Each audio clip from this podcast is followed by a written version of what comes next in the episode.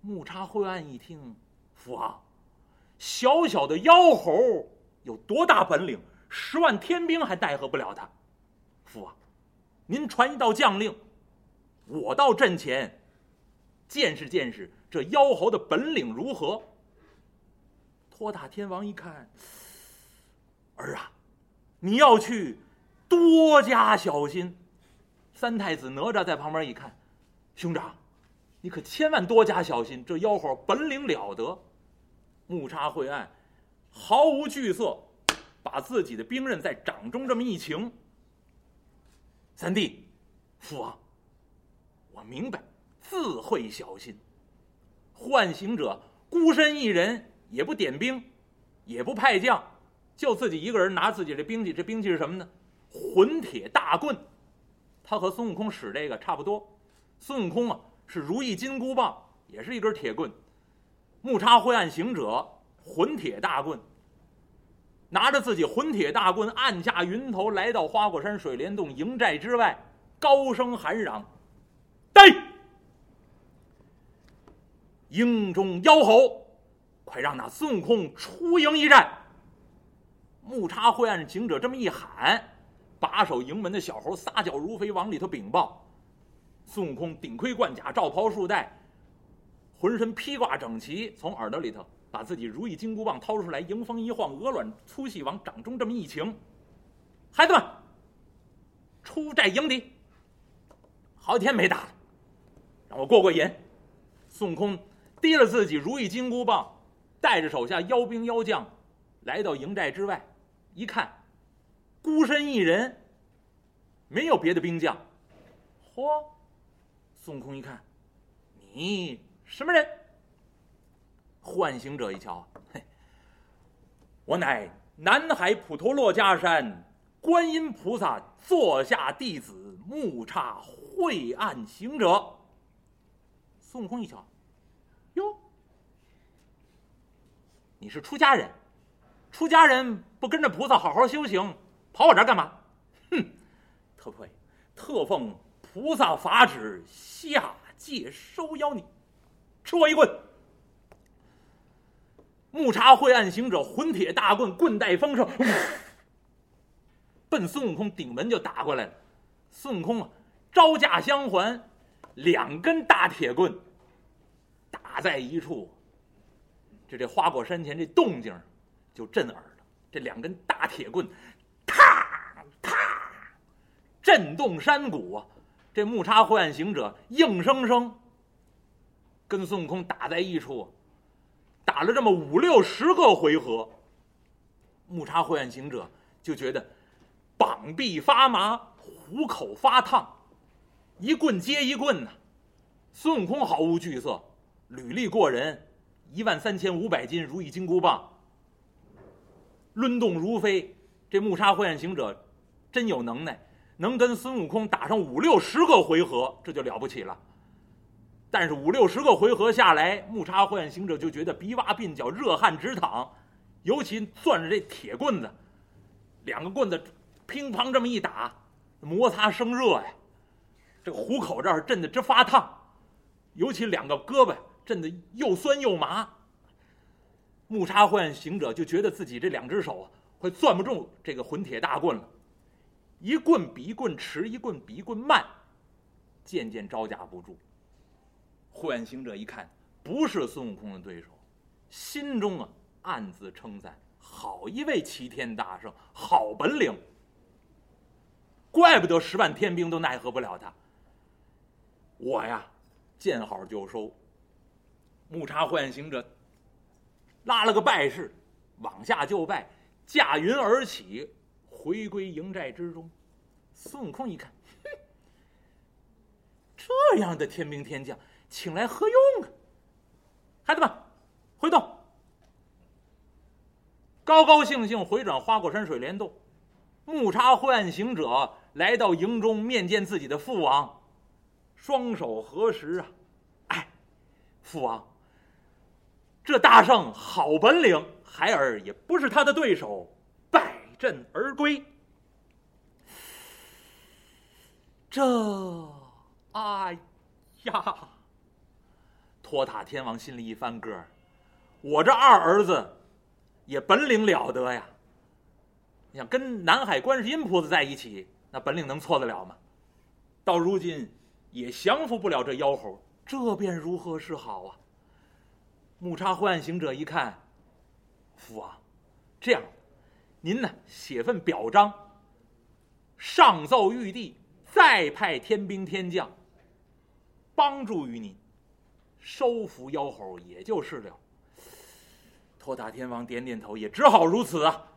提起笔来，就给玉皇大帝写了一份表彰，传下命令，让自己营中大力鬼王带着自己的表彰上奏玉帝。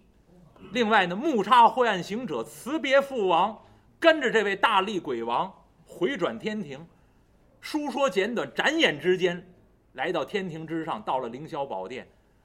南海观世音菩萨、太上老君、王母娘娘，包括玉皇大帝、各路神仙，都在凌霄宝殿之上等着消息呢。知道菩萨派了木叉灰暗去打探军情啊，到底胜负如何，尚未得报。大家在这等着，这么会儿功夫，木叉灰暗带着大力鬼王，捧着托塔天王的这纸奏章，来到天庭之上。大力鬼王。把这奏章往上一递，玉皇大帝打开这么一看呢，哎呀，又要援兵啊！我这天庭之上十万天军，满天星象，都派遣下去，还收服不了这妖猴，还要让我再派援兵。木叉灰暗行者。在旁边也把自己在军前打探的这个军情，另外，跟孙悟空打了这么五六十个回合，知道孙悟空的能耐，把这些情况也在玉帝面前、南海观世音菩萨面前以及众位仙官的面前诉说了这么一个遍。大家伙一听，面面相觑。哎呀，好厉害的泼猴啊！这妖猴如何能够收服啊？托塔天王。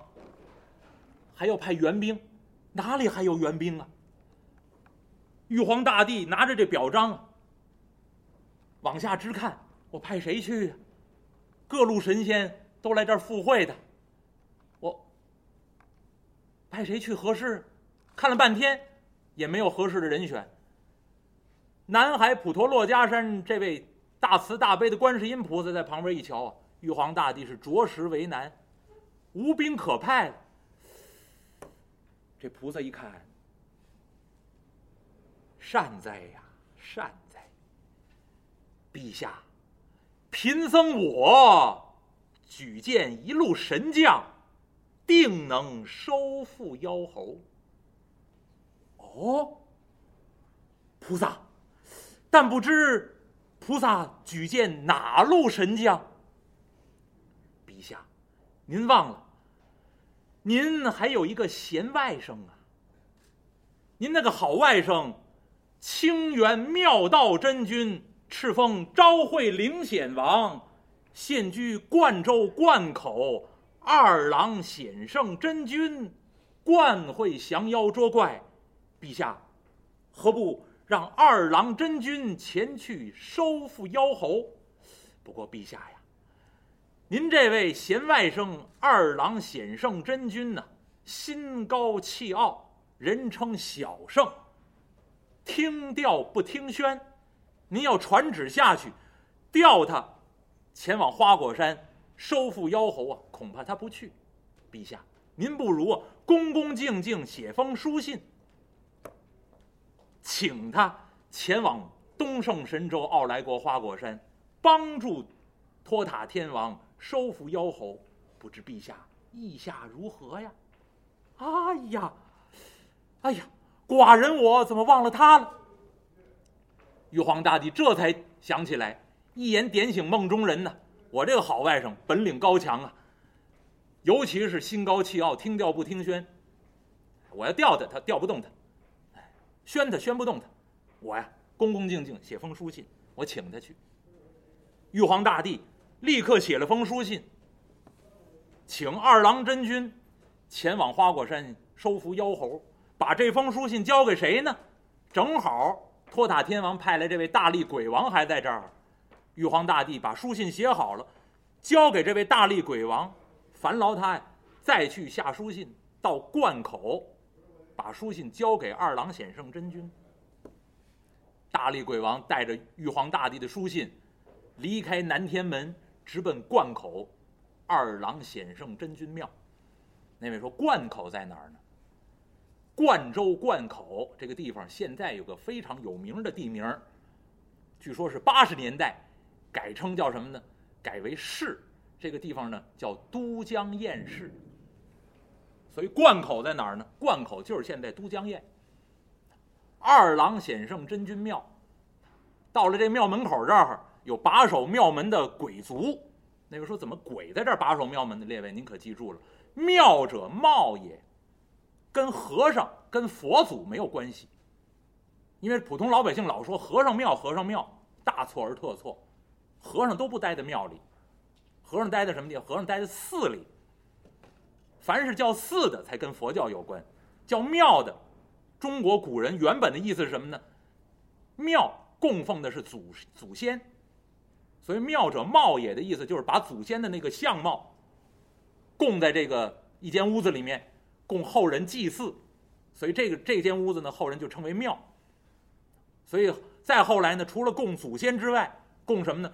供本民族的圣贤、英雄，凡是变成鬼了的，都搁在庙里。哎，比如说北京国子监那儿有个地方叫孔庙，供奉本民族的圣贤孔子。再有一个，比如说关帝庙，本民族的大英雄关云长供在里面。啊，再比如说鄙人家住这个地方，这个地名叫什么呢？造君庙。现在写的是如白染皂的这个皂，黑颜色的这个皂。但是其实这个字是什么呢？就是灶台的灶，灶君庙供什么？灶王爷。所以里面就供灶王，叫灶君庙。那再比如说真武庙，跟道教有关，北方真武大帝。但是叫寺的才跟佛教有关，比如说我自己的上师在五台山大宝寺，最开始在塔院寺。塔院寺后面有显通寺，显通寺旁边有罗侯寺，啊，罗侯寺再往下，塔院寺再往下有书相寺，北京呢您更熟悉了，白塔寺、广济寺、法源寺、法华寺等等，这都跟佛教有关。为什么？当初白马驮经，汉代的时候白马驮经运到洛阳，当时没有地方安排这些外来的僧人和经书，怎么办呢？就把一处官衙拿出来安排这些外来的僧人。和这些经书，这官衙叫什么？叫鸿胪寺。所以“寺”的这个意思原本是官衙、官署。所以你要熟悉中国人的典故，过去的很多官衙叫什么？大理寺，对吧？光禄寺、鸿胪寺，它本来的意思就是衙门。搁咱们现在话说吧，就是外交部。那那么外来的僧人来了，那那到哪接待呢？就是外交部接待，那就搁在这个鸿胪寺里面。那后来呢，就把这个。单独建了一个地方，那给它叫什么？叫白马寺。所以后来所有跟佛教有关的出家人修行的地方叫寺，而不叫庙。而这位二郎神待的这个地方叫二郎显圣真君庙，供奉的是本民族的英雄。当然，这位本民族的英雄到底来源是什么呢？那就话说话长了，那待会儿再给您细说。那，那么这位二郎神大名鼎鼎。如今这位大力鬼王啊，捧着这个书信，来到这个真君庙前，鬼卒往里通禀。二郎神把这位大力鬼王叫到面前，书信呈上。二郎神打开一看，哎呀，原来舅父大人命我前去帮兵助阵呢。好，二郎神传下将令，让自己啊眉山六兄弟。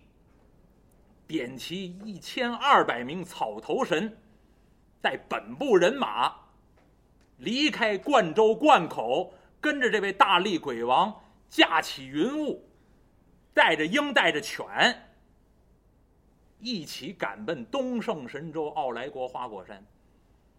眨眼之间，驾云而至，从灌口来到花果山头，一看下面，天罗地网，密密麻麻，严丝合缝。二郎神传下命令，让眉山六将前去叫这个天罗地网，把守天罗地网的神兵啊，一层一层往里传。二郎神到了，这才打开天罗，把二郎神放进来。二郎显圣真君见到这位托塔天王，托塔天王把以往经过这么一说，这妖猴啊本领了得，谁都奈何不了他。这回呀，全仰仗二郎显圣真君了。二郎神一听，哼，小小妖猴，十万天兵奈何不了。哎呀，天王，待会儿本神下界收妖。烦劳天王传下一纸将令，将这最上面一层天罗地网不要封死。我看您呢，天罗地网已经包了个严严实实，东西南北上下全都封严了。待会儿无神下界，最上方这层天罗，麻烦您给打开。托塔天王一看，小圣，打开天罗，万一这妖猴跑了呢？谅他逃不出去。倘若这妖猴逃跑了，烦老天王拿照妖宝镜，与我照个清清楚楚、明明白白，照清楚他的去路，无神自可将他抓了回来。打开最上面这层天罗，少时间，我与这妖猴要比个变化之法。上面有这一层天罗在上啊，不得施展。托塔天王点点头啊。这位小圣二郎显圣真君，本领高强，待会儿要比变化之法，我别碍他事儿，传下命令，最上面这一层天罗撤下去。所以您现在脑子里想，十八架天罗地网，前文书给您形容过了，东西南北、东南东北、西南西北各有两架，然后最上面一架，地下一架，现在最上面这天上这一架撤下去，敞了一个口。周围和地下，照样还严丝合缝包裹住，最上面这层撤开。二郎神一看，行了，传下将令啊，上面这层天网已经撤下去了。二郎神一瞧，天王，少时节，无神与这妖猴动起手来，一要比变化之法，另外呢，倘若。无神胜了，天王，不劳天兵天将动手，我自有兄弟捉拿这妖猴，绳捆索绑，料他逃不出去。倘若无神败了，天王啊，也不劳天兵天将驻守，我自家兄弟自能相帮，多狂！用不着您这儿，您十万天兵都奈何不了他，帮也没用。啊，输了用不着您帮，胜了也用不着您帮，就看我们自己的。就我二郎显圣真君，带着这眉山六兄弟，再加上一千二百名草头神，我们这些非编制内的这些神仙，我们要斗一斗这孙悟空，用不着天兵天将动手，编制以外的都有能耐。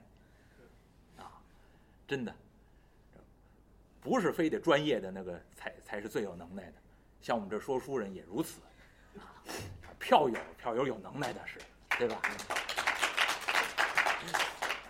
有的呢艺术家未见得如何啊，所以我们这都属于编制外的，所以得夸夸这编制外的神仙。那所以这位二郎显圣真君就属于编制外的神仙，不在天庭上任职，而且听调不听宣。